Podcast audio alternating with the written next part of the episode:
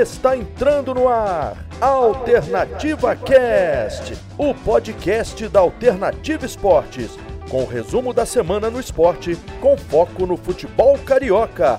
Alternativa Cast, a partir de agora, na sua Alternativa Esportes. Fala rapaziada que nos acompanha aqui no Alternativa Cast, tá entrando no ar mais uma edição do nosso programa, acho que é a 34 edição aqui do nosso podcast semanal, sempre debatendo tudo de melhor do futebol brasileiro na rodada do Campeonato Brasileiro, Copa do Brasil, Libertadores. Hoje a gente vai fazer um, uma paradinha especial na seleção da década lá no final, dar aquela palada na seleção da década, mas claro, eu, Luca Garcia, vou estar apresentando o programa e não estou sozinho, nunca estou sozinho aqui hoje ao meu lado, os nossos queridos companheiros João Pedro Ramalho e o Daniel Henrique, nosso operador de volta aqui ao programa. Então, Dani, Vou começar contigo, tem tempo que eu não falo com você aqui, meu parceiro. Como é que você tá? Aproveita para dar o seu destaque aí numa rodada horrorosa para os clubes brasileiros, né? Se na última rodada praticamente todos ganharam, nessa foi um desastre, né, Dani? Fala, Luca. Fala, João.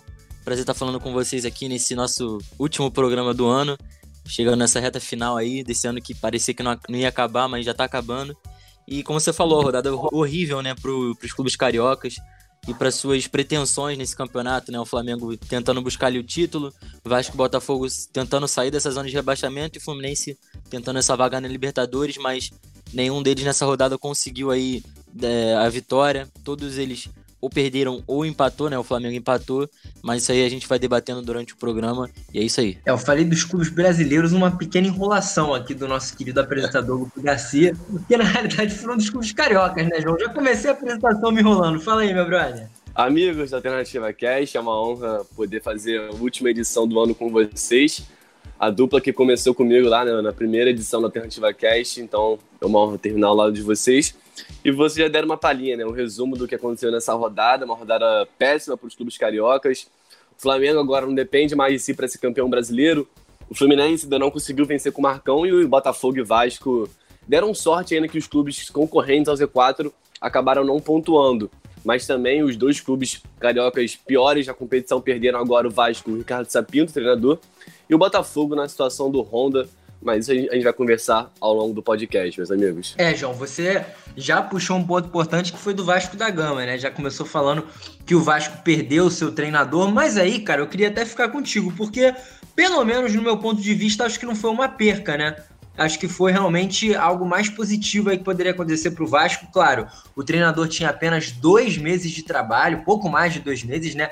É muita pouca coisa, mas ele assumiu a equipe na 13 terceira colocação, Hoje a equipe está na 17, afundada lá na zona do rebaixamento, e um retrospecto de lanterna, né? um retrospecto horroroso do Ricardo Sapinto, que ganhou apenas três partidas e foi demitido após uma partida decepcionante, no mínimo, do Vasco contra o Atlético Paranaense. O Vasco que fez algumas alterações no seu time titular, botou o Juninho, mudou a zaga e foi lá e acabou levando uma paulada do Atlético Paranaense por 3 a 0 com três gols originados de falhas dos próprios jogadores vascaínos, né, João? Então, realmente é uma situação melancólica para o Vasco que almejava se afastar ali da zona da degola, pelo menos nesse último jogo do ano, mas a verdade é que agora fica mais afundado do que nunca, uma derrota emblemática para um clube que vinha lutando ali também na parte de baixo da tabela, né, João?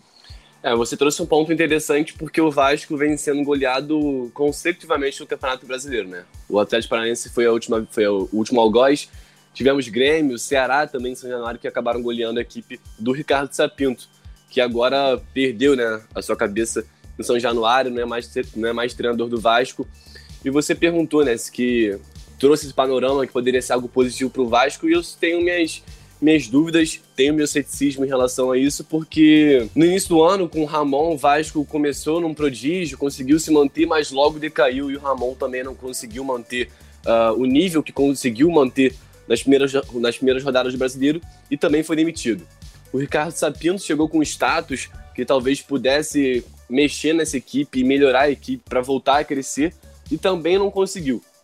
E agora o nome que vem se especulando é Ricardo, Sap... é, Ricardo Sapinto, perdão, é Zé Ricardo, que nos últimos trabalhos em Botafogo, no próprio Vasco, no Flamengo também, não conseguiu fazer um trabalho tão efetivo. Então você trocar seis por meia dúzia, acredito que não altere muita coisa até porque faltam pouquíssimas rodadas para o Brasileirão. O Zé Ricardo vai ter pouquíssimo tempo para ajeitar a equipe. e mudar toda a metodologia do treino, do time como um todo.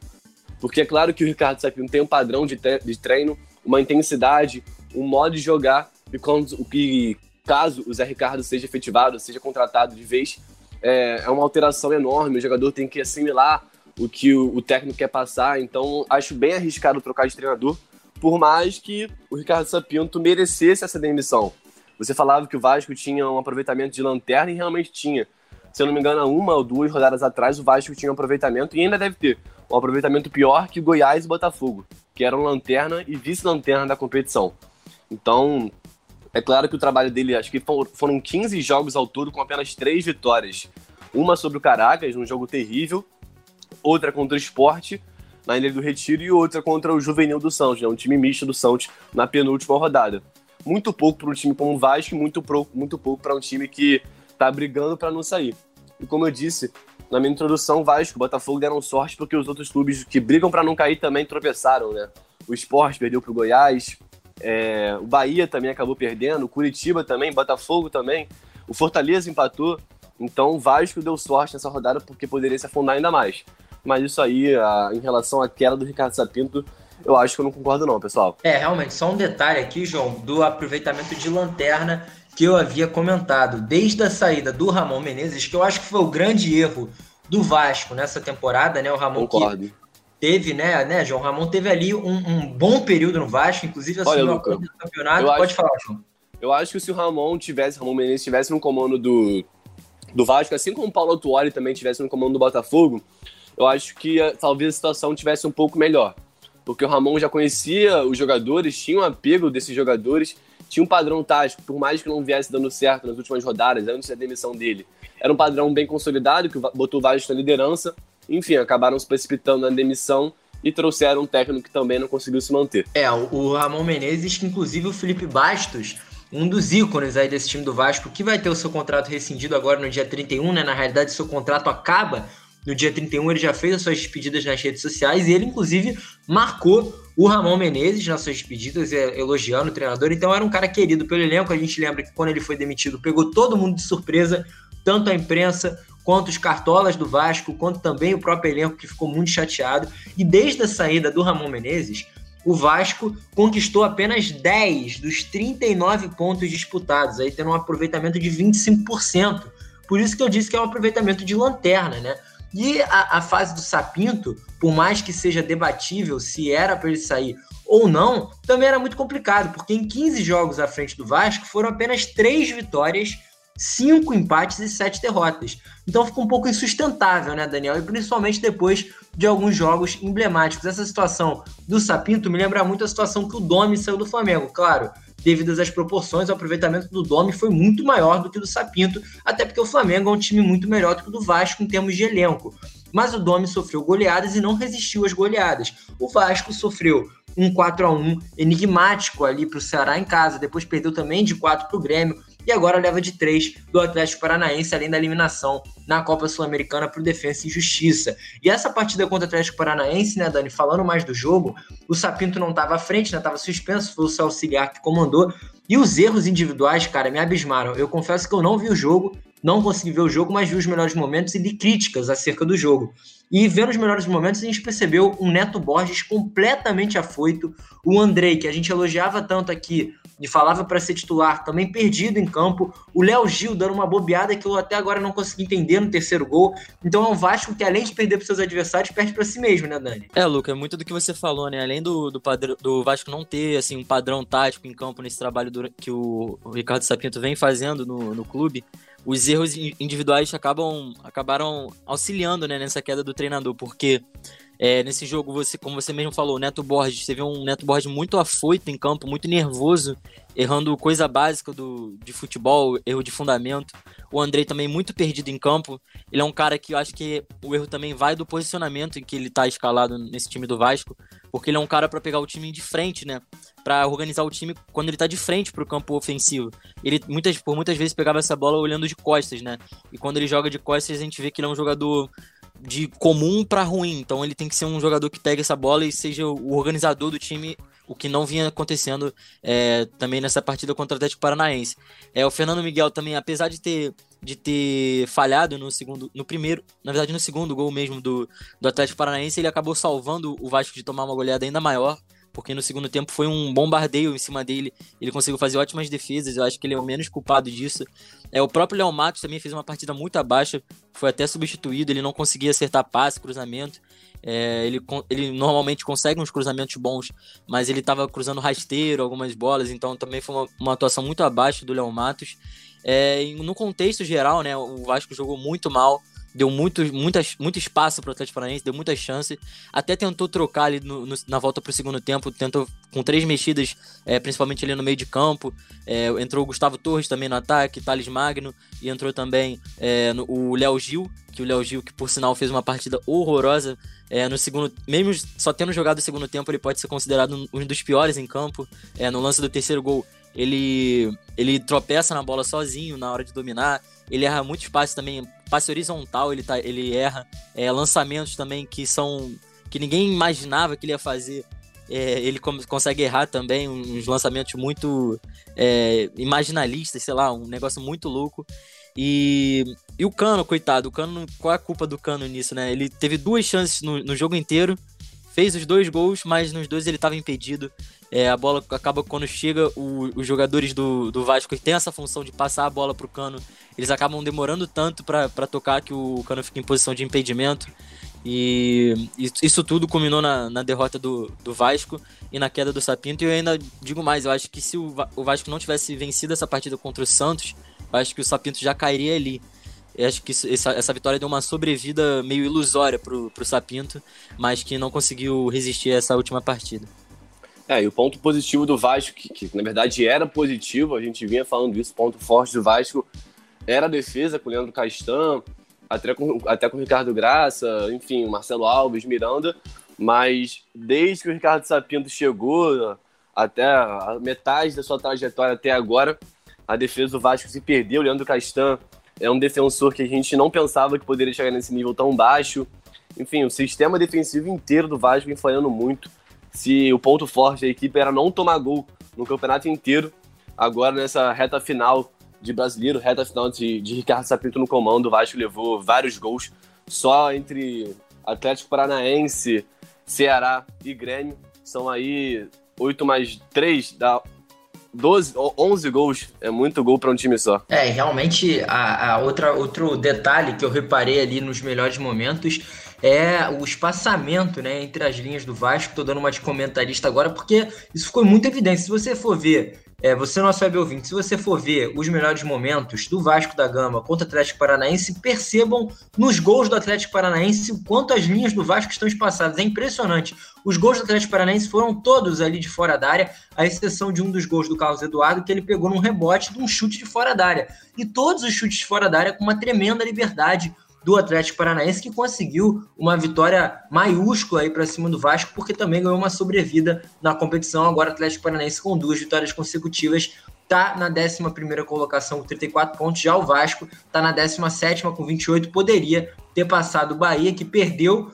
Então o Vasco deu muito mole, poderia acabar o ano fora da zona do rebaixamento e não consegue. E agora, só para a gente já encerrando né, esse nosso bate-papo aqui sobre o Vasco, a tendência, João, é que o Vasco contrate o Zé Ricardo. Zé Ricardo, para quem não se recorda, foi um treinador que teve passagem pelo Flamengo, Botafogo, ele ganhou a copinha, é, Copa São Paulo de Futebol Júnior pelo Flamengo em 2016, depois de quatro anos na base.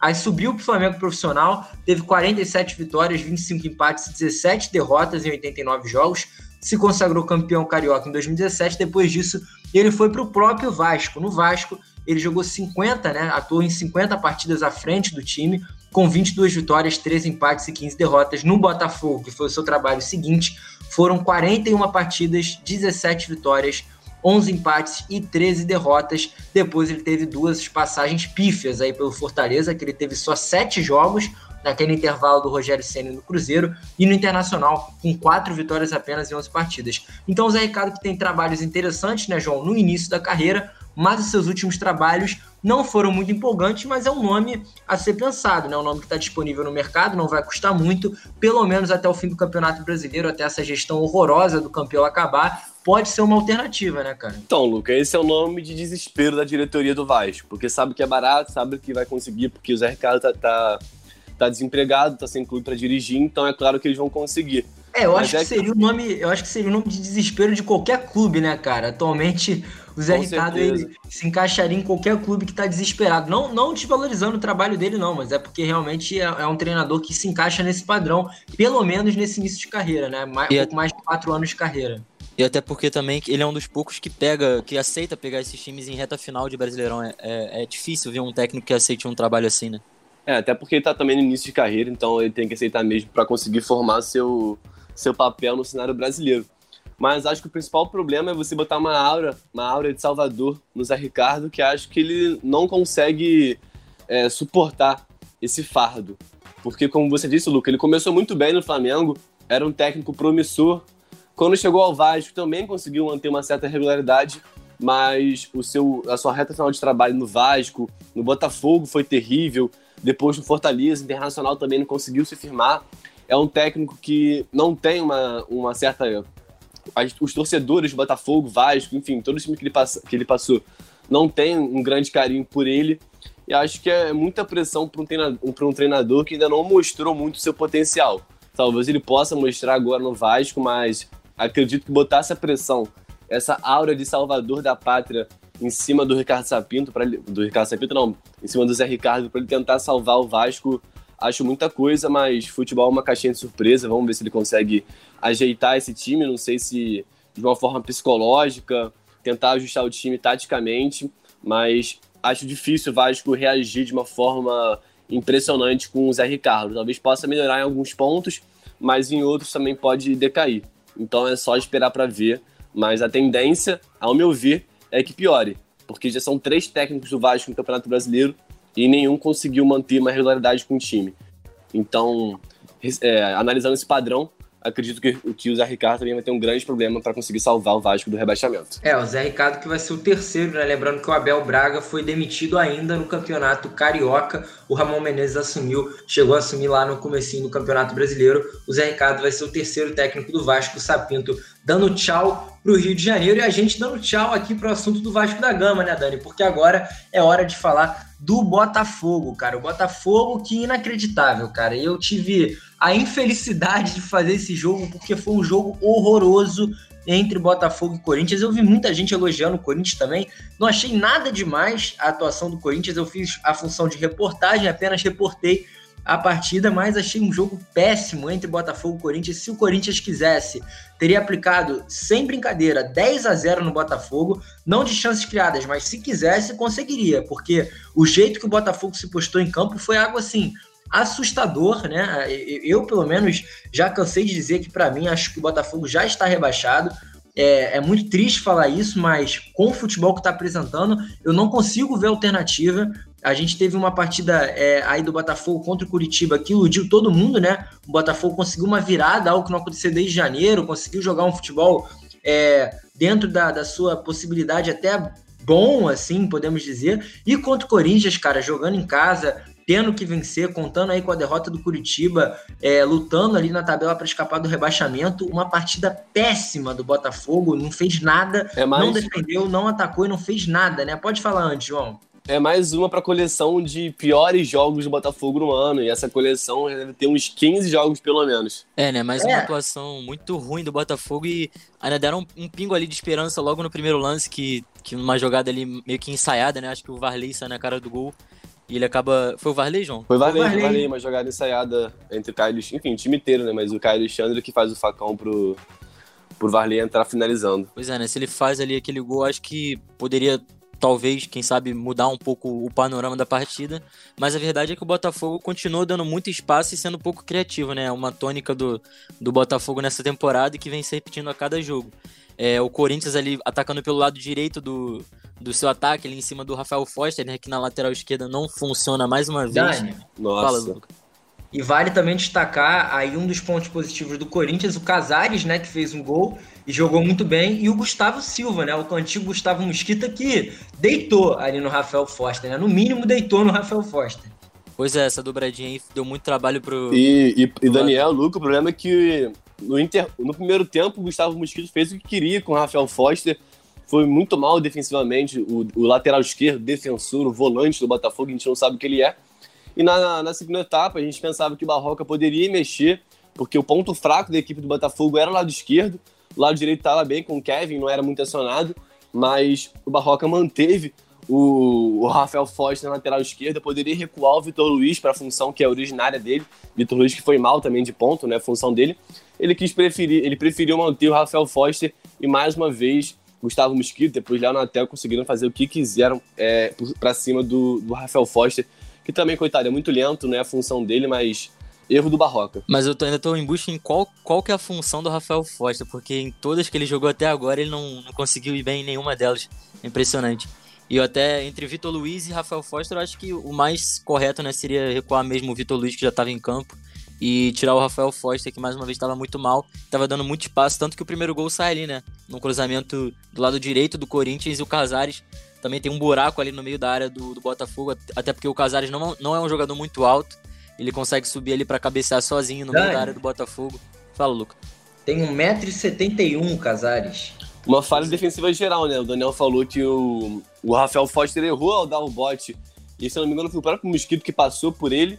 E no cruzamento, o Marcelo Benevenuto e Kevin, né, a dupla, é, deixaram espaço entre eles e o Casares aproveitou. Então, uma, mais uma falha geral do, do, sistema defensivo do Botafogo. É, e no decorrer do jogo, o, o Botafogo continuou tendo pouquíssimas oportunidades.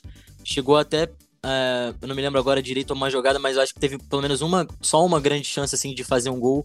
É, o Corinthians até teve um pouco mais de chances durante o segundo tempo, mas a real é que o jogo foi bem morno, né, no decorrer do segundo tempo, principalmente. E só no finalzinho o Vital acabou fechando o caixão aí nessa partida e acabou afundando um pouco mais o Botafogo numa, numa uma rodada que se ele ganhasse ele poderia até é, dar uma, uma subida ali, né? é, e conseguir almejar, quem sabe, uma, uma saída desse C4, ficar um pouco mais próximo ali de Vasco, de Bahia, de Esporte, que tem mais ou menos ali a mesma, a mesma pontuação, mas o Botafogo parece que estaciona ali, depois dessa vitória contra o Curitiba na última rodada, é, estacionando os 23 pontos e vai passar esse ano novo aí na, na vice-lanterna. É, vai passar é. na vice. Vai passar, perdão, Luca, vai passar na vice-lanterna, mas também não se afunda tanto, porque, como eu disse, o Vasco e o Botafogo deram sorte porque o Vasco tropeçou, né, pro Botafogo, o Vasco tropeçou, o Esporte também, Curitiba, Bahia, Atlético Goianiense, Fortaleza, então vários clubes que estão nessa briga para não cair tropeçaram e o Botafogo mantém essa distância aí de cinco pontos para sair, uma situação dificílima, porque a equipe não muda de, de postura, né, Luca? É, e se eu não me engano, né, João, 90% de chance aí de rebaixamento e algumas situações muito bizonhas pelo lado do Botafogo. Por exemplo, manter o Foster e tirar o Vitor Luiz. Não que o Vitor Luiz fizesse uma partida boa, ele estava jogando muito mal, completamente perdido ali na ponta esquerda, mas o Rafael Foster não dá. A gente sempre fala que a gente não sabe qual é a posição de origem dele. O problema não é ele ser um cara polivalente. Quem não se recorda do Jean, que jogou no Palmeiras, jogou no Fluminense, campeão brasileiro nas duas equipes, jogava de volante, jogava de meia direita, jogava de lateral e era um bom jogador exercia muito bem a função em, em, ambas as posições, como o Zé Roberto, também ex-jogador da seleção brasileira. O Foster tenta fazer isso, mas ele é horroroso em todas. E é e, e assim, outras bizarrices, por exemplo, o Kevin, cara. O que o Kevin entrega de passe errado é impressionante. Ele deu sorte, porque nenhum, nenhum dos passes errados que ele deu é, efetivou em um gol do Corinthians. Mas ele deu muitos passes errados para o time do Corinthians que o time do Corinthians não soube aproveitar. Né? E outra coisa, João, que eu queria comentar aqui também, é, até para você falar dois pontinhos importantes. Um, o Calu, cara, assim, a gente vai falar do Honda já já que saiu também, mas o Calu, é, eu acho que ele podia sair também, cara, podia aproveitar essa barca aí e sair, porque, cara, ele entrou em campo, nosso querido Emanuel Santana, narrador da Alternativa Esporte, até falou no final do jogo que o Calu entrou e ele sequer disse o nome do Calu durante a partida, isso é verdade, ele não falou mesmo o nome do Calu durante a partida, que jogou o segundo tempo inteiro, o Calu não fez nada, não fez absolutamente nada, o Botafogo não consegue criar. E o segundo gol foi uma vergonha, cara. Todo respeito aí ao torcedor do Botafogo e a dirigente do Botafogo, se por acaso estiverem nos disputando, mas o segundo gol foi uma vergonha, porque foi uma troca de passes completamente despretensiosa do Corinthians ali no lado esquerdo do ataque do Botafogo. O jogo já estava para acabar, os jogadores do Botafogo estavam andando em campos do Corinthians também numa troca de passes totalmente despretensiosa. O Corinthians ainda fez um gol medonho para o lado do Botafogo, numa falha boçal ali da defesa também. Todo mundo olhando, o Matheus Vital entrando. Então, assim, cara, realmente tá muito difícil pro Botafogo, João. É, você falou, né, que se o Corinthians quisesse, pressionasse um pouco mais, poderia fazer mais do que dois gols, né? Que foi o placar final da partida. E, e realmente poderia. Corinthians, por mais que também não fizesse uma exibição perfeita, uma grande partida, mas o Botafogo, mais uma vez, não. a gente Fala, Luca. Só um detalhezinho para você comentar também, cara. Na real, eu me equivoquei, porque eu acho que nem se o Barcelona for jogar contra o Botafogo, nem se o Bayern de Munique for jogar contra o Botafogo, vai conseguir fazer um jogo bonito que o Botafogo contagia, cara. o Botafogo contagia é ótimo, mas é realmente impressionante, né? Todo, todo jogo do Botafogo pa parece que os times, o, ambos os times, tanto o Botafogo quanto o adversário, não conseguem jogar. E o que também com o Corinthians foi assim, né? O Botafogo manteve mais a posse de bola durante todo o jogo, por mais que fosse uma diferença mínima de 3, 4, 5%, mas mantinha a posse de bola e aquela posse de bola falsa do Barroca, né? Uma posse de bola burocrática, apenas passes horizontais. E a gente, mais uma vez, cara, eu falo isso todo podcast, a gente não consegue enxergar de onde o Botafogo vai fazer um gol. Ah, eu assistindo a partida, eu praticamente dormi, porque eu sabia que o Botafogo com a posse de bola não ia conseguir fazer nada, porque também não tem jogadores para isso o cara criativo dessa equipe poderia ser o Honda, mas que papelão que ele fez também, né? Um papel de frouxo. Se há semanas atrás declarava amor ao Botafogo, enfim, fez lá aquela carta, enfim, dando pitacos na economia do clube. Um jogador que foi recebido pela torcida em, aer em aeroporto, no estádio, e agora, enfim, tá saindo, mas vamos conversar isso daqui a pouco.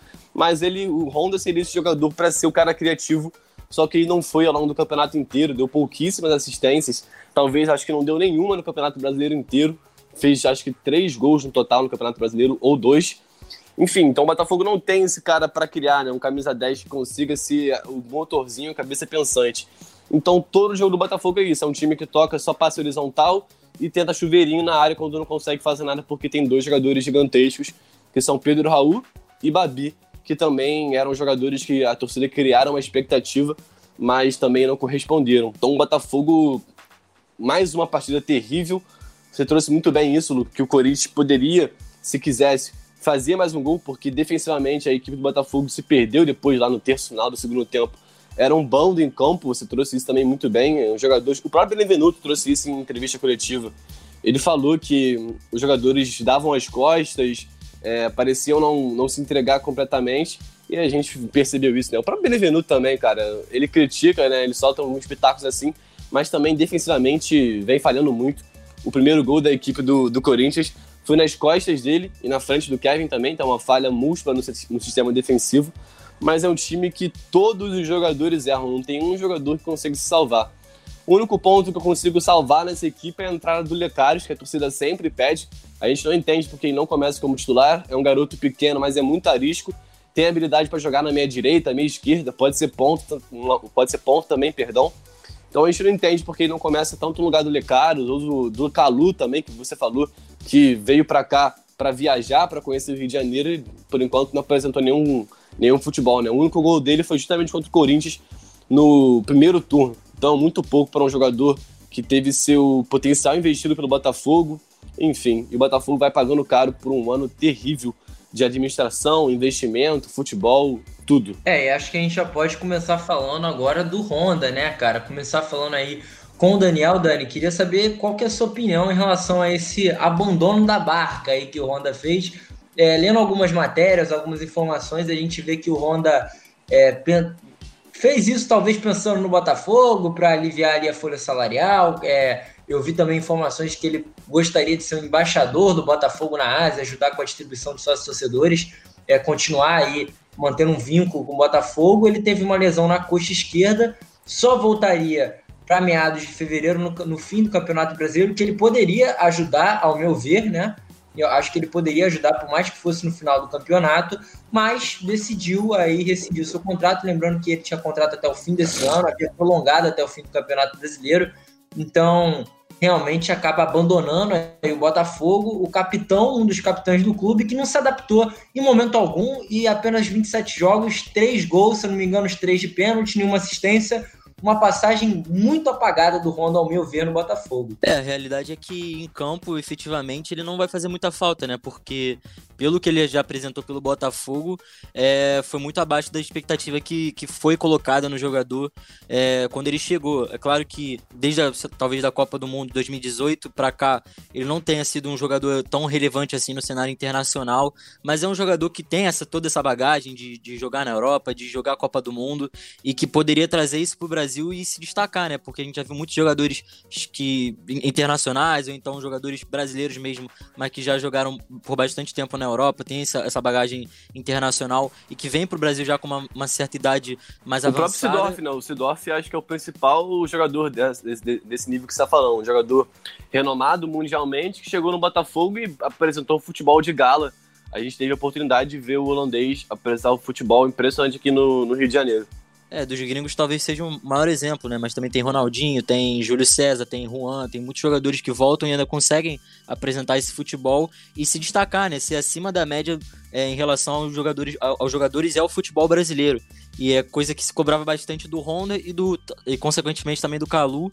E é algo que eles não vêm mostrando, né? E o Honda largar assim é, o trabalho do, do, do nada fica até feio pro jogador, né? Ainda mais por, por essa relação que ele parecia vi, é, que vinha construindo com a torcida desde a sua chegada, como o João bem disse, com recepção no aeroporto, com a torcida muito empolgada com, com a chegada do jogador, é, com, com, seu, com, a sua importância também fora de campo, nos, basti nos bastidores, se mostrando preocupado com a situação do clube, situação financeira, situação política, situação esportiva, mas se, se ele realmente sair e largar o barco e não e não ter mais nenhum nada desse vínculo com o Botafogo, realmente vai ser uma saída que pode que pode ser para o jogador pode ser algo bastante é, prejudicial é... também, né, para sua para sua imagem no Botafogo, no Brasil inteiro como como um todo. É, chega a ser até vergonhoso, né? Prejudicial e vergonhoso. É, ele sai com uma imagem, entre aspas, de frouxo nessa aqui, né? Pra torcida do Botafogo, enfim, pra o cenário esportivo brasileiro, ele sai como um frouxo caso ele confirme essa saída. E acho interessante a gente analisar dois pontos, queria trazer dois pontos que, de certa forma, eu consigo entender o Honda, porque o Botafogo é um caos uh, no sistema administrativo. O Botafogo é um caos com, com Rotenberg, Montenegro, Mufarreg. O Botafogo é um bando nessa questão de administrar o clube, muitos erros de administração, de jogador, trazer, por exemplo, Kelvin, um jogador de 90 mil reais que o o diretor, não me lembro quem, talvez o Rotenberg, falou que não ia custar tanto, era apenas 90 mil. E agora é um jogador que está no departamento médico, vai ter seu contrato encerrado. O Marcinho, por exemplo, um jogador com um contrato encerrando e o Botafogo botando ele para jogar e ele acumulando erros e continuando jogando. E, claro, só falando de jogador, mas também tem muitos erros administrativos da, da dessa gestão do Mufarrege que, cara, se eu for trazer aqui, eu nem me recordo de todos, porque, olha, é muita coisa. Patrocínio, é, patrocínio ilegal, o Botafogo quis fechar com uma empresa que fazia pirâmide de esquema, enfim, é tanta coisa que eu até esqueço. Então, analisando esse ponto de Botafogo ser um caos administrativo, de ter um, não ter um CT, né, que é algo também vergonhoso para um clube grande como o Botafogo. Então, a, a estrutura do Botafogo pesa para o lado do Honda sair nessa questão eu entendo ele, porque o Botafogo também tem um departamento fraquíssimo, um departamento médico fraquíssimo, uma academia fraquíssima. Então, para um jogador como o Honda, é, que já tem uma idade, esperar esse departamento médico salvar a coxa dele para ele tentar conseguir voltar também achei é, é bem arriscado. O Guilherme Santos está tá no departamento médico há muito tempo, o Gatito, o Gatito perdão, está no DM há muito tempo também. Então, o departamento médico do Botafogo nunca dá um prazo certo para quando o jogador pode voltar. Então, esse é mais um ponto por Honda sair.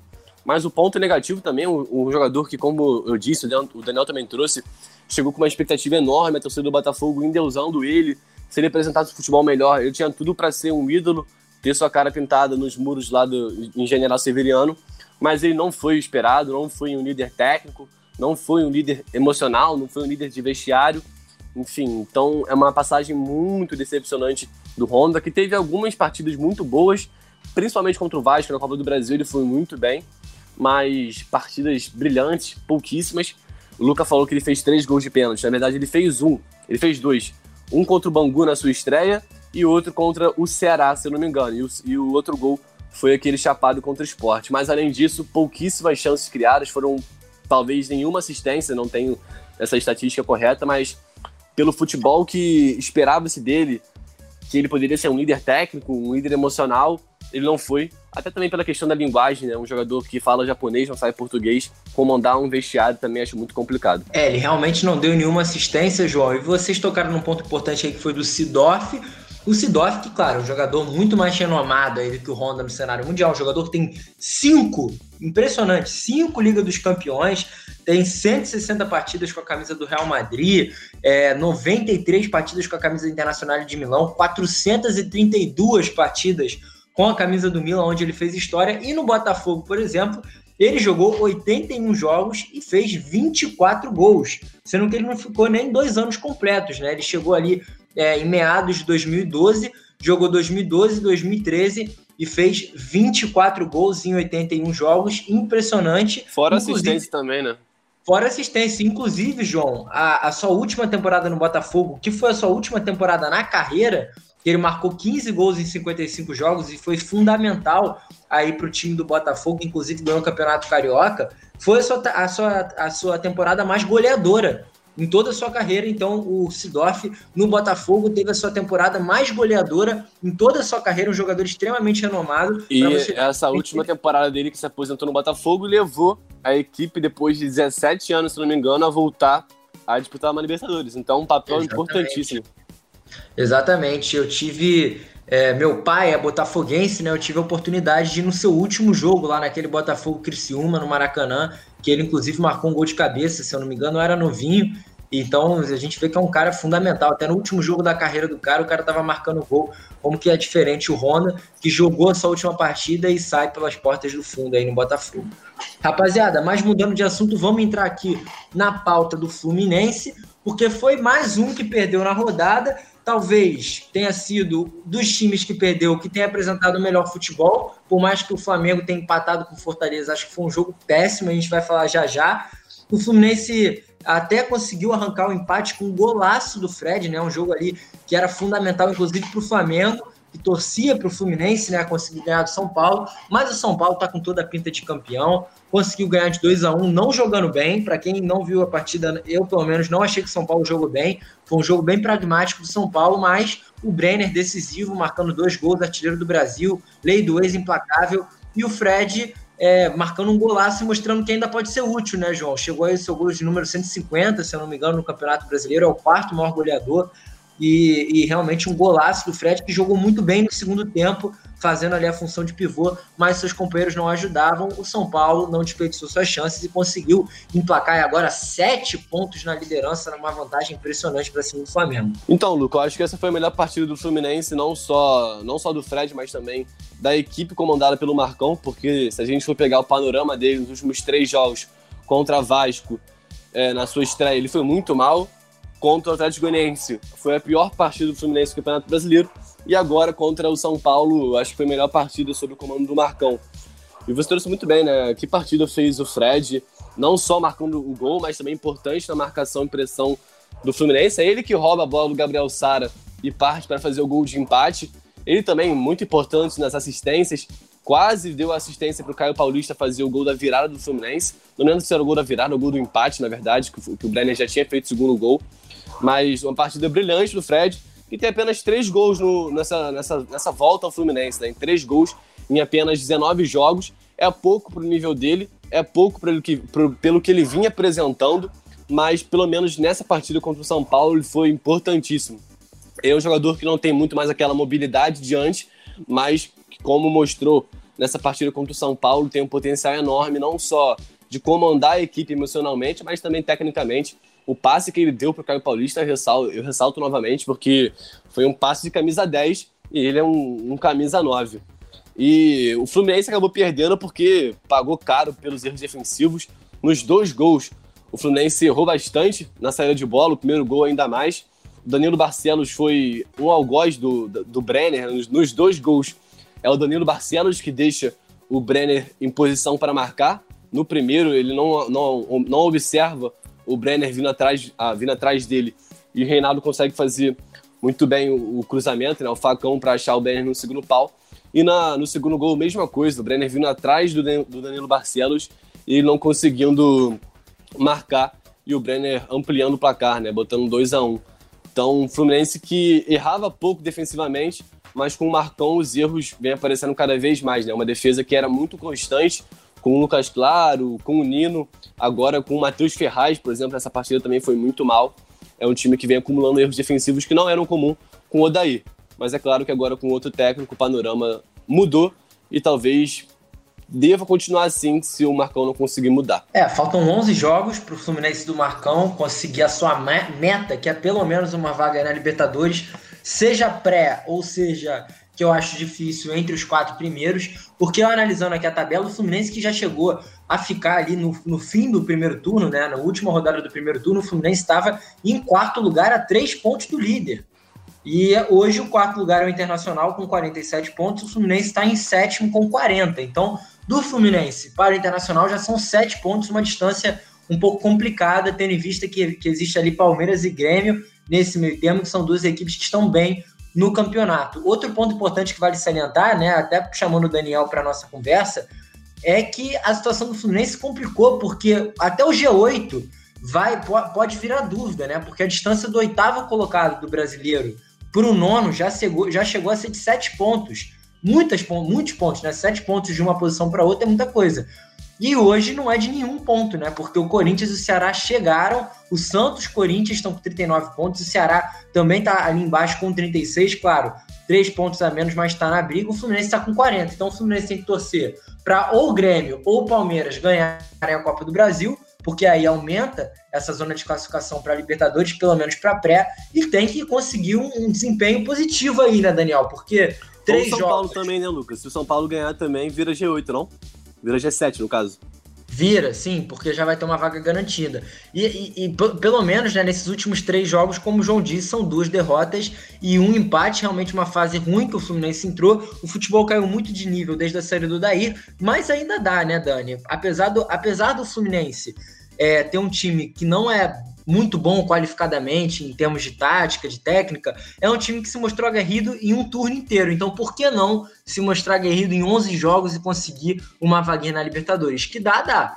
Mas o futebol que é apresentado tem que melhorar e a tabela também não ajuda, né? Porque pegou o São Paulo e no próximo jogo já vai pegar o Flamengo no Clássico Carioca. É, ainda dá, mas o. Até por, por conta desse campeonato, que é, que é maluco, né? Muito irregular, os times é, conseguem boas sequências de vitória, depois tem alguns tropeços. Então, por esse parâmetro, até que dá para o Fluminense conseguir essa vaga e também porque a chance de São Paulo, Grêmio ou Palmeiras ganharem a Copa do Brasil é, é gigantesca.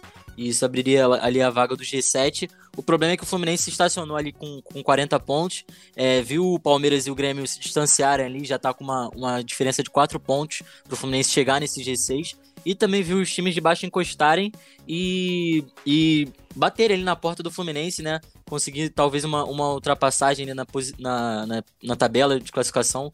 O próprio Santos, se não tivesse empatado com o Ceará, é, conseguiria passar o Fluminense.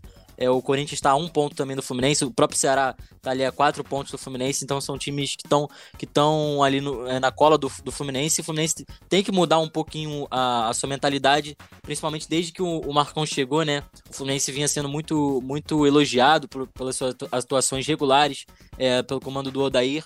Eu mesmo já falei aqui e acabei errando. Eu achava que ia manter esse, nível de atuação com o Marcão quando teve, teve, essa troca de técnico, mas o Fluminense acabou mudando um pouco o estilo, né? É um time que continua com muita posse de bola, mas não, não tem aquela. não é aquele time agudo que cria chances. É um time que tem muito passe lateral, muito passe para trás e acaba sendo um time muito pragmático que não, que não tem essa, essa, essa ambição tão grande pelo gol como tinha é, um pouco disso com o Odair. E aí amarga em três resultados talvez negativos, né, com, sob o comando do Marcão, um, um empate e duas derrotas. Com certeza é algo que o, o torcedor não estava esperando pela sequência boa de trabalho que o time vinha apresentando é, ao longo desse campeonato brasileiro, principalmente quando teve mais tempo para focar as, as, suas atenções somente para o campeonato.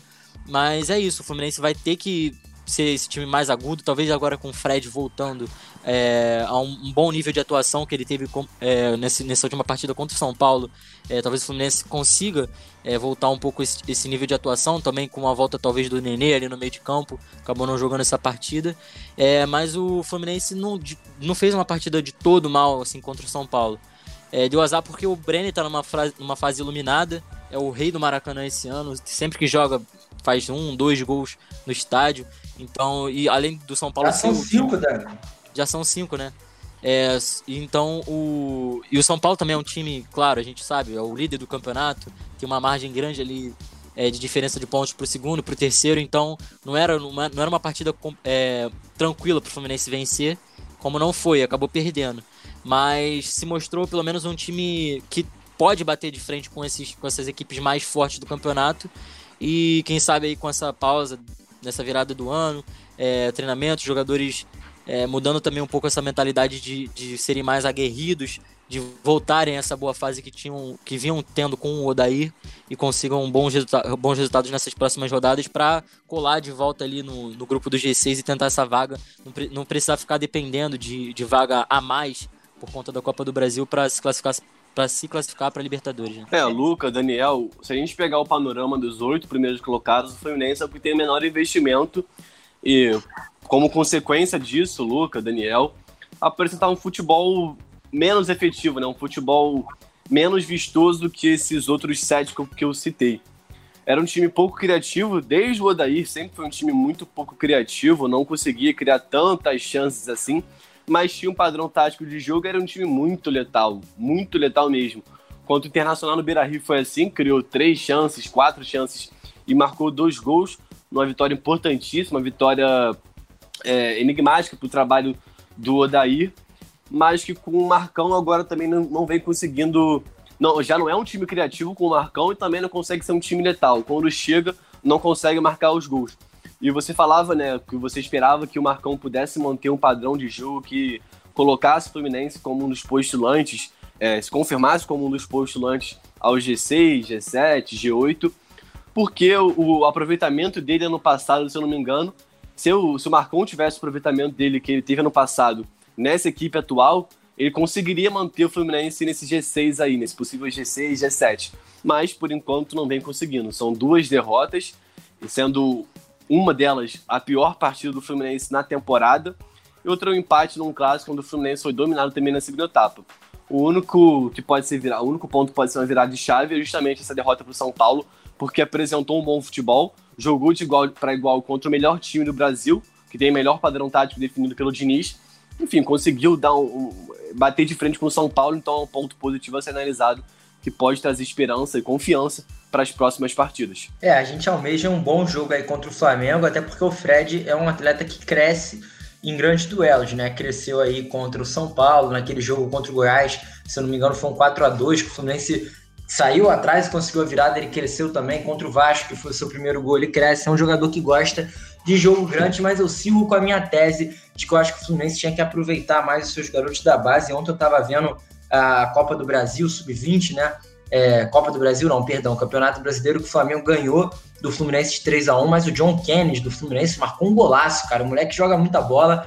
Acho que o Fluminense, na ausência de bons jogadores, podia aproveitar esses moleques, como o Flamengo podia aproveitar, que já é o nosso assunto agora da pauta, porque o Flamengo, por exemplo, João, até ficar com você, o Flamengo rebaixou aí para essa partida o Rodrigo Muniz, o Gabriel Noga, o Ramonzinho, o Mateuzinho, todo mundo jogou esse jogo contra o Fluminense. O Ramonzinho, no seu oitavo jogo na base, desde a chegada do Rogério Ceni, que ele ainda não foi utilizado, né? O Rogério Ceni chegou e falou para ele ir para a base para ter mais rodagem. Ele já jogou oito jogos e deu oito assistências. Ontem foi mais uma assistência. O Mateuzinho, que estava no profissional, desceu, assumiu a braçadeira de capitão, jogou muita bola, deu uma assistência, ainda fez um gol de pênalti, algo que o Flamengo está pecando demais, né? O Flamengo que perdeu oito dos 18 pênaltis no ano, um aproveitamento aí de 45% mal do Flamengo, e mais uma vez uma penalidade estraga o que poderia ser uma aproximação no mínimo, manter ali a distância de cinco pontos para São Paulo. O Pedro acabou contando com azar, né, João? Escorregou, a bola bateu duas vezes no seu pé. Aí o torcedor do Flamengo lembra daquele lance do Thiago Neves na final da Copa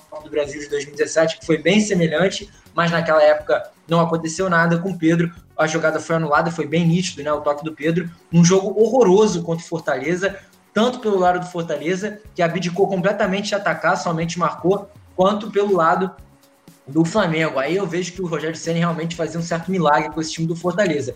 Já o Flamengo, toda a evolução que a gente falava nas últimas partidas que o Flamengo apresentava, até contra o Bahia, com jogador a menos, que conseguiu vencer no finalzinho, ali virando, a partida não jogasse. Contra o Fortaleza foi por água abaixo. O Flamengo foi completamente dominado pela marcação do Fortaleza. O Flamengo foi pragmático, com toques para o lado, sem nenhuma volúpia de jogo, sem marcar em cima, sem grandes chances criadas. Só o Pedro que teve uma chance numa defesaça do Felipe Alves. E aqui eu vou fazer o meu comentário que eu faço a alguns programas do Everton Ribeiro, desde que voltou da seleção brasileira, não vem jogando absolutamente nada. O Everton Ribeiro, de novo, não jogou nada, cara, não jogou nada. E aí não é exagero dizer, é uma opinião minha, vocês vão falar que é exagero, que eu sou doido, mas eu acho sim que tinha que dar um banco para Everton Ribeiro e tinha que dar um banco para alguns jogadores desse time do Flamengo que não apresentam bom futebol há algum tempo, como o Isla, o René, não tem por que o René ser titular ao invés do Ramonzinho, que vem jogando muito mais, pelo menos na base, quando foi no profissional, demonstrou que é um jogador que pode funcionar nesse equipe do Flamengo. O Isla também não vem bem, quase foi expulso. Aí o Rogério Ceni colocou o João Lucas, que não jogava desde setembro. Por que não botar o Mateuzinho? Então, algumas situações que ficaram ruins para o Flamengo nesse jogo e ver agora o São Paulo se afastando sete pontos e também aí praticamente assumindo essa liderança. Acho difícil tirar essa liderança do São Paulo. É, nesse reencontro do Ceni Fortaleza foi a pior partida do, do Flamengo sob o comando de Senna e talvez a pior, uma das piores partidas do, do Flamengo perdão, nessa temporada. E você falava né, que na lateral esquerda o René foi muito mal e poderia subir novamente o Ramonzinho, que já tinha apresentado um bom futebol no profissional e agora na, nas categorias de base também muito bem. Você falou, são oito assistências, nove na, na verdade. E o Mateuzinho também João, poderia. Fala, Luca. É, só um detalhe, lembrando que o Ramonzinho ele estava relacionado pela partida, foi uma opção do Rogério Senni por optar pelo René, né, o Felipe Luiz suspenso, e o Mateuzinho, que por mais que seja banco de reservas do Isla, e por mais que ainda não tenha sido utilizado ali desde a chegada do Rogério Ceni como titular, ele é o segundo jogador do elenco do Flamengo que mais vezes deu assistência nesse ano. O líder de assistências do Flamengo é o Gabigol com 10 assistências. Em segundo lugar, vem o Mateuzinho e o Diego Ribas com 6. Então você vê que são dois jogadores reservas que dão, muito, dão mais assistências do que os jogadores titulares. É, o Mateuzinho com pouquíssimos jogos já tem várias assistências. E poderia sim se encaixar no lugar do. O Isla é um grande jogador, Lucas. Acho que é inegável isso. Ele tem um papel ofensivo muito grande na equipe do, do, do Flamengo. Mas que nessa partida, principalmente contra o Fortaleza, ele foi muito mal. Ele poderia ser expulso, como você disse, né? Logo aos 10 minutos, se eu me lembro bem, ele tomou um cartão amarelo bobo. E também, ainda no primeiro tempo, ele poderia ter levado o segundo cartão amarelo, só que saiu barato, né? O juizão não deu nada, o Flávio Tra... o Rafael Trace, perdão, é, não deu nada, mas ele poderia, e ao meu ver, deveria ser expulso, porque ele fez uma falta para segundo amarelo e não recebeu. Mas, num panorama geral, você falou que o time inteiro foi mal, né? O Everton Ribeiro, você até falou que queria tirar ele do time, e eu fico, solta a questão, quem você colocaria no lugar do Everton Ribeiro? João, pela primeira vez na vida, eu vi torcedor flamenguista pedindo Vitinho no time Nossa. titular, cara.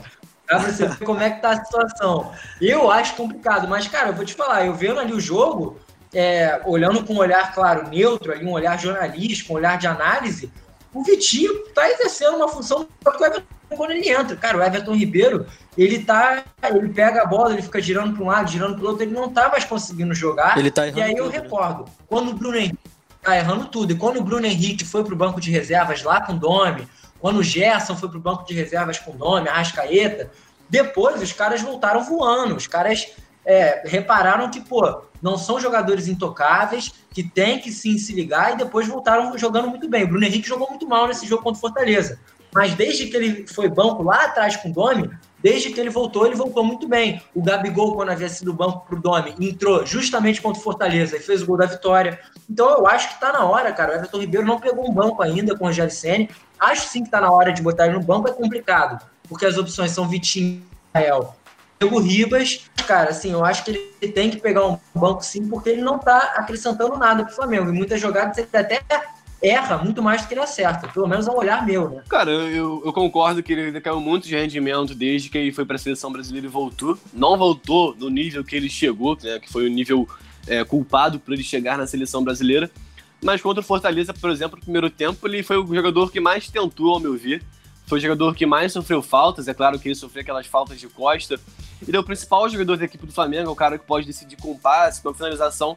Então, ele é o jogador mais marcado. Então, talvez seja por isso que ele não consiga apresentar o mesmo futebol que ele vinha apresentando antes de vestir a amarelinha. Mas contra o Fortaleza, o time inteiro foi muito, não, foi muito mal. O Bruno Henrique, como você disse, muito mal, deu pouca mobilidade à equipe. O próprio, o próprio, o próprio Pedro, perdão, também não foi tão bem assim. É claro que quando a bola chegava nele, ele conseguia fazer alguma coisa, mas ele tem muito menos mobilidade que o Gabigol. E acredito que nessa partida, mobilidade seria essencial, porque a gente viu um Flamengo muito estático na frente, né? Pouca mobilidade, que era uma característica dessa equipe, tanto do Rogério Senni, quanto do Domi, e também anteriormente com o Jorge Jesus. Mas uma partida muito estática do Flamengo, foram 64% de posse de bola, mas aquela posse de bola falsa, como você disse, o Flamengo pouco criou, mantinha posse de bola porque o Fortaleza jogava em bloco baixo, muito fechado, é claro, explorando, tentando explorar os contra-ataques nas costas dos laterais, mas também pouco criou o Fortaleza. Foram 13 finalizações do Flamengo contra 11 do Fortaleza, mas só que a equipe do Chamusca, né, a equipe do Fortaleza, levou mais perigo. Foram quatro no gol contra apenas duas do Flamengo certas no gol. E um jogo também muito faltoso, como eu disse, muitas faltas em cima do Everton Ribeiro, que culminaram num jogo fraco tecnicamente, foram 36 faltas, quase 40, e acho que o principal símbolo dessa partida abaixo tecnicamente foi o pênalti do Pedro, que fez uma grande jogada, ele que sofreu o pênalti num drible desconcertante para cima do, do, Jackson, se não me engano, o zagueiro do, é, do Fortaleza, um, um drible brilhante, mas na hora de finalizar, coitado, ele, ele deu muito azar. E só trazendo os dados também, que Bruno Henrique e Pedro é, entraram pela nona vez no comando de ataque, era uma dupla que vinha muito bem, mas que não formaram a dupla eficaz que se esperava. Eles começaram o jogo junto pela, pela nona vez, como eu disse, e tinham um aproveitamento de 75% com 24 participações diretas em gol.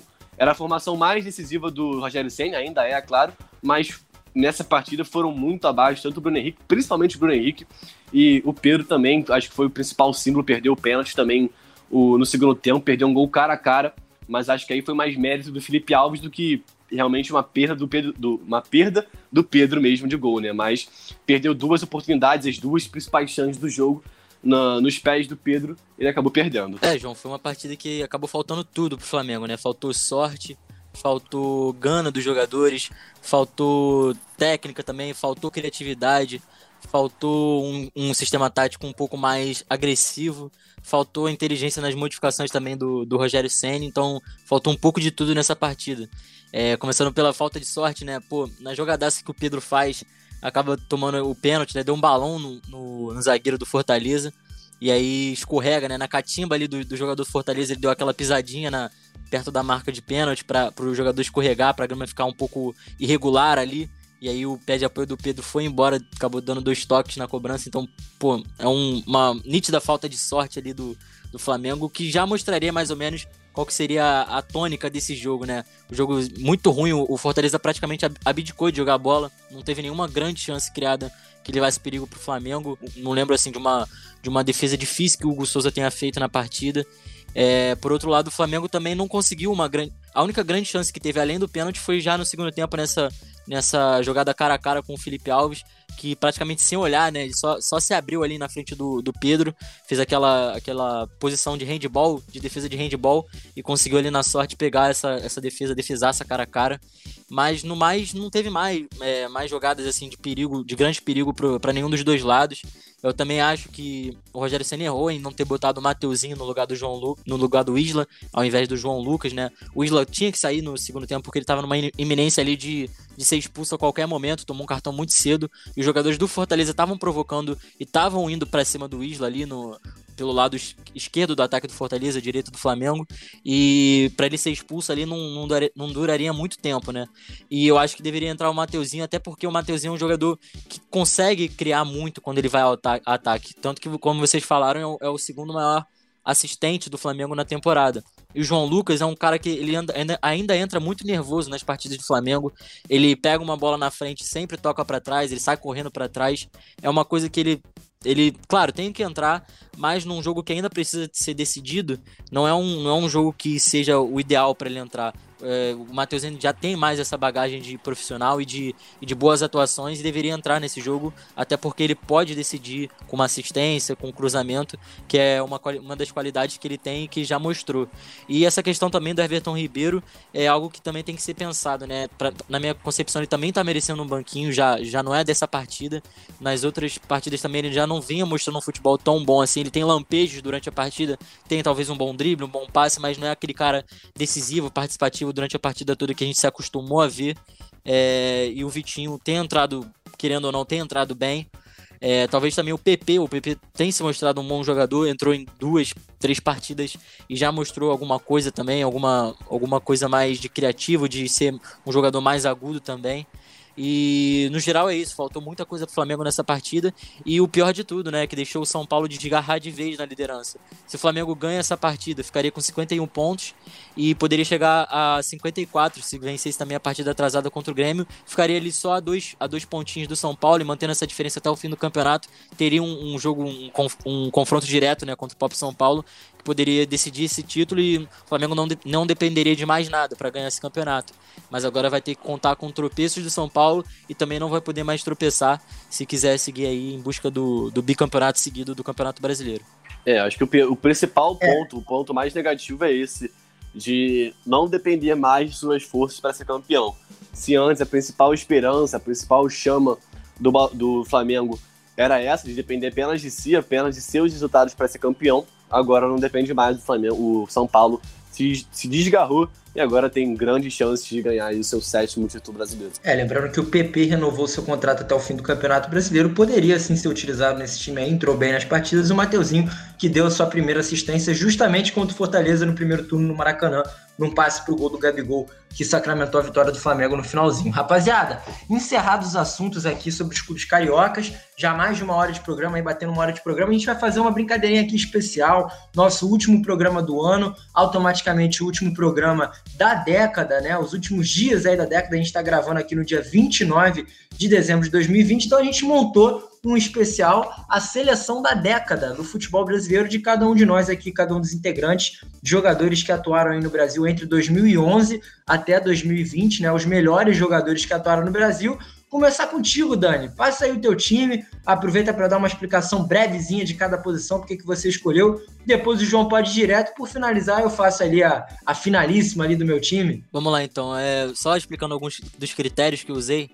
É, usei o critério de títulos conquistados nesse período, né? E também jogadores que, apesar de talvez não tenham, não, que não tenham tantos títulos assim durante esse período, mas se mostraram jogadores muito regulares durante toda essa década.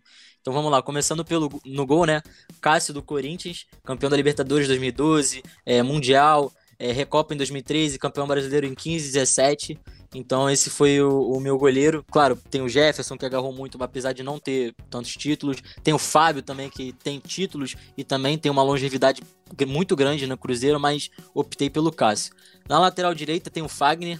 Ele já começa essa década já em 2011 ganhando uma Copa do Brasil com o Vasco em 2011, além dos campeonatos brasileiros de 15 e 17 no Corinthians. Então, além dele também ser constantemente ali é, eleito um dos melhores laterais direitos dos campeonatos. Na zaga, é, eu botei o Dedé, que também foi campeão da Copa do Brasil com o Vasco em 2011. E no Cruzeiro ele foi campeão brasileiro em 2013 e 2014. E também foi campeão da Copa do Brasil em 2017 em 2018, apesar de 2017 ele não ter sido titular na, nas finais. Em 2018 ele foi. Então ele é um jogador aí que se manteve durante a década toda ganhando muitos títulos, é, apesar das lesões terem atrapalhado o jogador ultimamente. Do outro lado da zaga eu botei o Jeromel, que é um jogador que tem se destacado mais recentemente pelo Grêmio, né? Ganhou a Copa do Brasil 2016, Libertadores 2017, é, Recopa 2018, então é um jogador é, também que já se projetou para a seleção brasileira e ele vem sendo muito regular nesses últimos anos.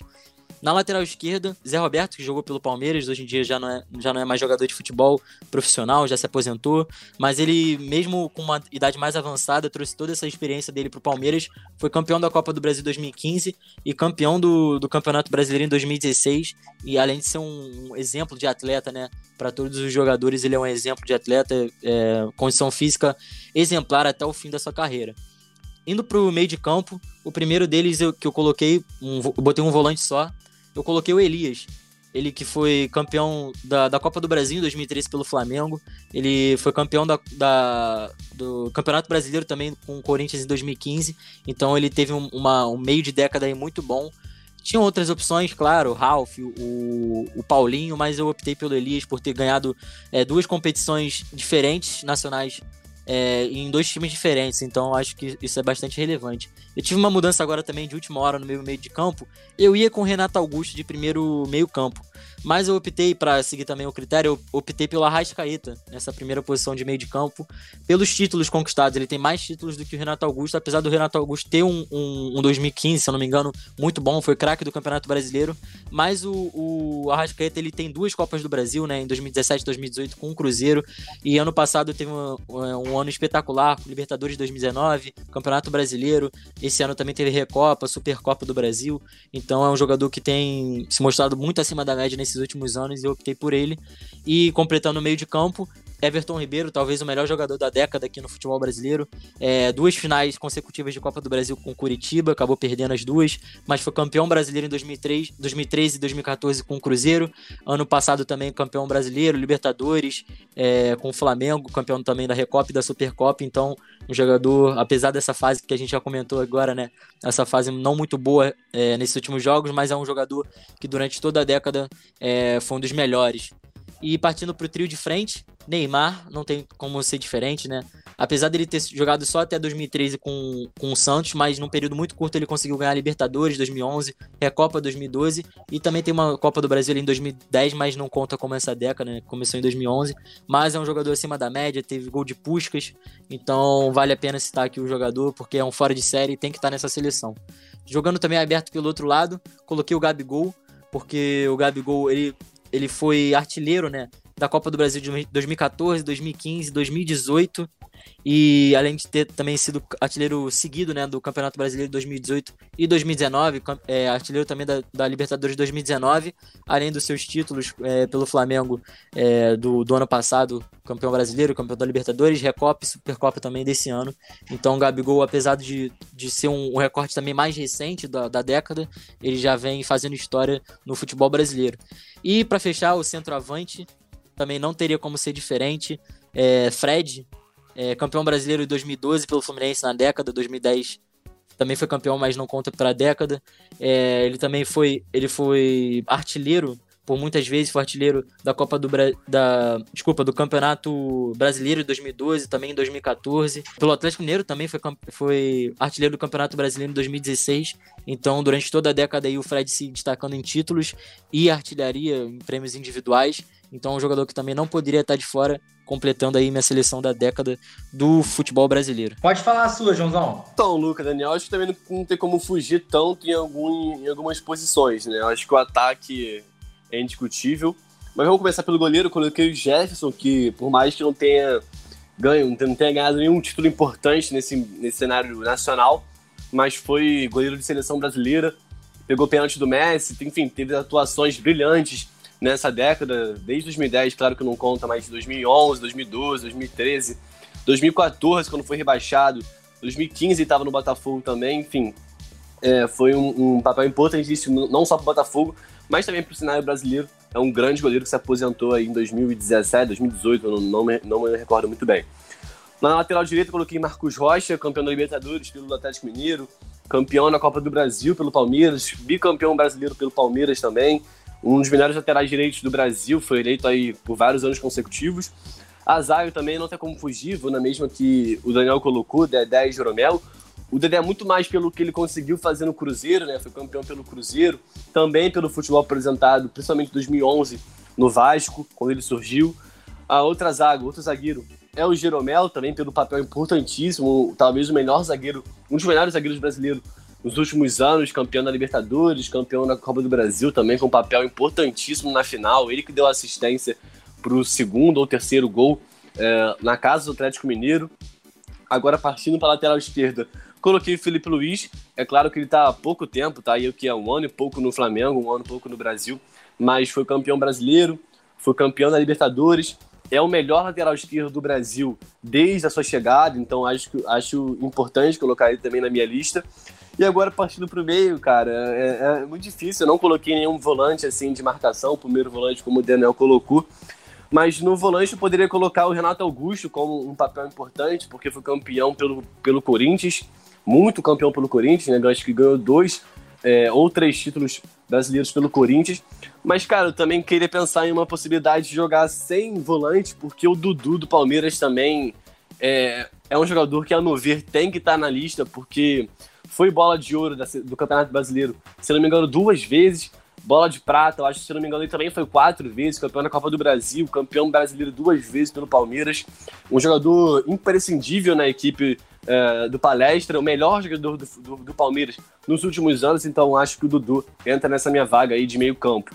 Depois eu coloquei o Ronaldinho, porque também, por mais que não tenha apresentado um futebol magnífico, como apresentou no Barcelona, no Milan, enfim, foi um jogador importante para a saga do Atlético Mineiro ser campeão da Libertadores, o principal título da história do Atlético Mineiro, então acho importante colocar o Ronaldinho.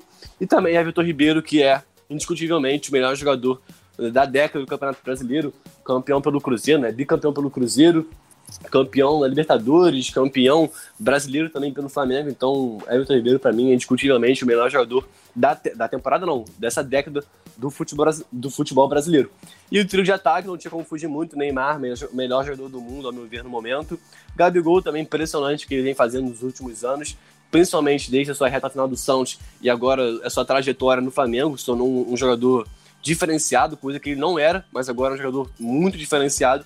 E também o Fred, artilheiro dos pontos corridos, matador, campeão, campeão brasileiro pelo, pelo Fluminense 2010, mas não conta. E também 2012, tendo um papel importantíssimo, maior do Fluminense, pelo menos nessa, nesse centenário.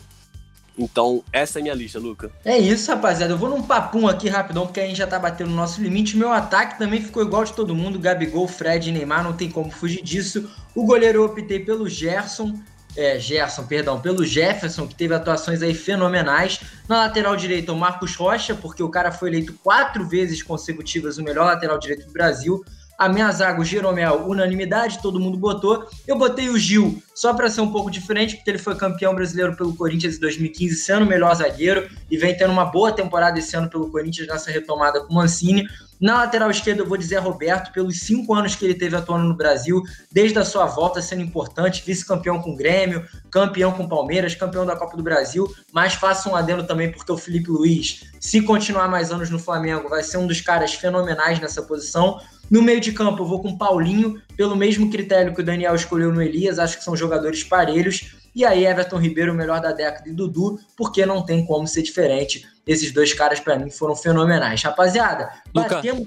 Pode falar, Dani. Só antes de terminar, é, acho importante também citar alguns nomes que não entraram, mas que poderiam estar aqui tranquilamente. Por exemplo, é, Rodrigo Caio na zaga, o Jorge na lateral esquerda, né? Fez boas temporadas com o Flamengo, com o Santos. No meio-campo também tem Ronaldinho, campeão da Libertadores, jogou muito bem no Flamengo também uma temporada. Conca, que foi muito bem no Fluminense. É, D'Alessandro, que tem uma longevidade internacional. Neves. Exatamente, Thiago Neves. Na frente também Emerson Sheik, campeão brasileiro em 2011, 2015 com o Corinthians. Ralf. Ralph, é, Diego Souza, Jô, enfim, tem muita gente que poderia entrar aqui, acaba sendo até injusto, mas a gente tem que escolher só 11, né? Exatamente, aí fica complicado escolher mais, mas realmente se, essa década foi uma década muito produtiva, jogadores muito experientes brilhando aqui no, brilhando aqui no Brasil. Rapaziada, vamos chegando ao fim da nossa última edição do ano e fazer rapidamente um processo aqui seletivo para a gente já se despedir. Dani, vou começar as despedidas com você. Muito obrigado por esse ano maravilhoso, por ter aceitado esse projeto aqui do Alternativa Cash, mandando muito bem nos comentários. E aproveita, cara, para dar junto com a sua despedida a tua final da Copa do Brasil, porque amanhã tem semifinal, Palmeiras enfrentando o América 1 a 1 no primeiro jogo e o Grêmio que ganhou de 1 a 0 do São Paulo também na primeira partida. Qual que é a sua final, Dani? E um feliz ano novo para você, meu irmão. Valeu, Luca, valeu, João, por esse ano produtivo aqui de novos projetos, Alternativa Cast é, correndo muito bem durante esse ano todo, já quase 30 foram 34 edições em um ano, é coisa pra caramba, a gente conseguiu fazer isso da melhor forma possível. E agradecer a vocês aí pela parceria também ao Renato e ao Rodrigo Calvino, claro, ao Alberto Julianelli, ao Thiago também, sempre ajudando a gente. E que sejam mais um ano aí de bastante frutos para Alternativa Esporte, também para o nosso programa aqui da Alternativa Cast e com todos os outros que vão vir, né? E projetando essa, essa final aí da, da, da Copa do Brasil, eu acho que vai de Grêmio e Palmeiras, eu acho que não, não, não, não pode ser diferente disso, acho que vai ser de Grêmio contra o Palmeiras. É isso então, vou me despedindo aqui desse último Alternativa Cast do ano. Um bom, uma boa virada de ano para todo mundo, que o ano, o ano de 2021 seja melhor para todos nós. E é isso, eu fui, até mais. Valeu, meu irmão, muito obrigado pela sua presença aqui nesse programa. Então, João, na mesma temática, meu parceiro, um feliz ano novo aí para você, que você passe muito bem e aproveita também para dar aí o sua, sua final, sua possível final da Copa do Brasil, meu parceiro. Claro, meu amigo. Agradecer também a diretoria, né? Thiago Giulianelli, Roberto Giulianelli, enfim, a todos os nossos amigos da Alternativa Esporte. A gente estava terminando agora, né, um projeto, terminando o ano, claro, com um projeto que a gente iniciou no início do Campeonato Brasileiro, então é uma honra poder ter terminado com, ao lado de vocês e que esse projeto possa se estender aí até o Campeonato Brasileiro de, enfim, não sei que ano. Mas é uma honra estar ao lado de vocês nessa última edição do Campeonato Brasileiro, meus amigos. Um bom novo para vocês. E tração, acho que a final da Copa do Brasil também vai ser entre Grêmio e Palmeiras. O Grêmio, é claro que não era favorito, porque o São Paulo vinha apresentando um futebol é, bem exibicionista, mas é muito grande. Agora, com a vantagem no placar, vai ser difícil tirar essa, essa vantagem, né? Esse coelho da mão do, do Renato Gaúcho. E do lado do Palmeiras e América, também acho que agora a camisa vai pesar. O Palmeiras tem um time mais qualificado, ao meu ver. É claro que o América também tem suas virtudes. É um time muito bem treinado pelo, pelo Lisca. Tem sua identidade de jogo, mas o Palmeiras também tem jogadores que podem decidir. Então, creio que a final vai ser Grêmio e Palmeiras. E aí, a final, só Deus sabe quem vai ganhar. Mas é isso, Luca, Daniel. Um abraço, meus amigos. Até o ano que vem. Muito obrigado, João. Vou dando minha final aqui, que vai ser um pouquinho diferente. Vou de Grêmio e América e aposto no América campeão, hein, rapaziada. Tô botando fé nesse América aí do Lisca doido. Trabalho excepcional do Lisca à frente do América, vice ali do, da Série B, que vai subir. O América muito bem nessa temporada, rapaziada. Então vamos chegando ao fim, já aí batendo mais de uma hora e quinze. Vou sendo breve nessa despedida. Muito obrigado a todo mundo que nos acompanhou. Mandando um abraço aí para todos os nossos web ouvintes, para a diretoria aqui da Alternativa Esporte, que ano que vem com certeza vai ter muito mais programa. A gente tira um breve recesso aqui da Alternativa Cast voltamos só na primeira semana de janeiro, ali até o dia 4 de janeiro. A gente está sem programa e depois a gente volta com a nossa temática de terça e sexta, sem falta, para trazer muito conteúdo para vocês. Um feliz ano novo para todo mundo. Muito obrigado por esse segundo semestre de muita informação aqui na Alternativa Cast e até 2021, rapaziada. Valeu! Você ouviu mais um episódio do Alternativa Cast. Apresentação de Luca Garcia, participação de João Pedro Ramalho, Renato Ximenes e Daniel Henrique, que também faz a edição. Para ouvir todos os programas, busque Alternativa Cast no seu agregador de podcasts. Até a semana que vem!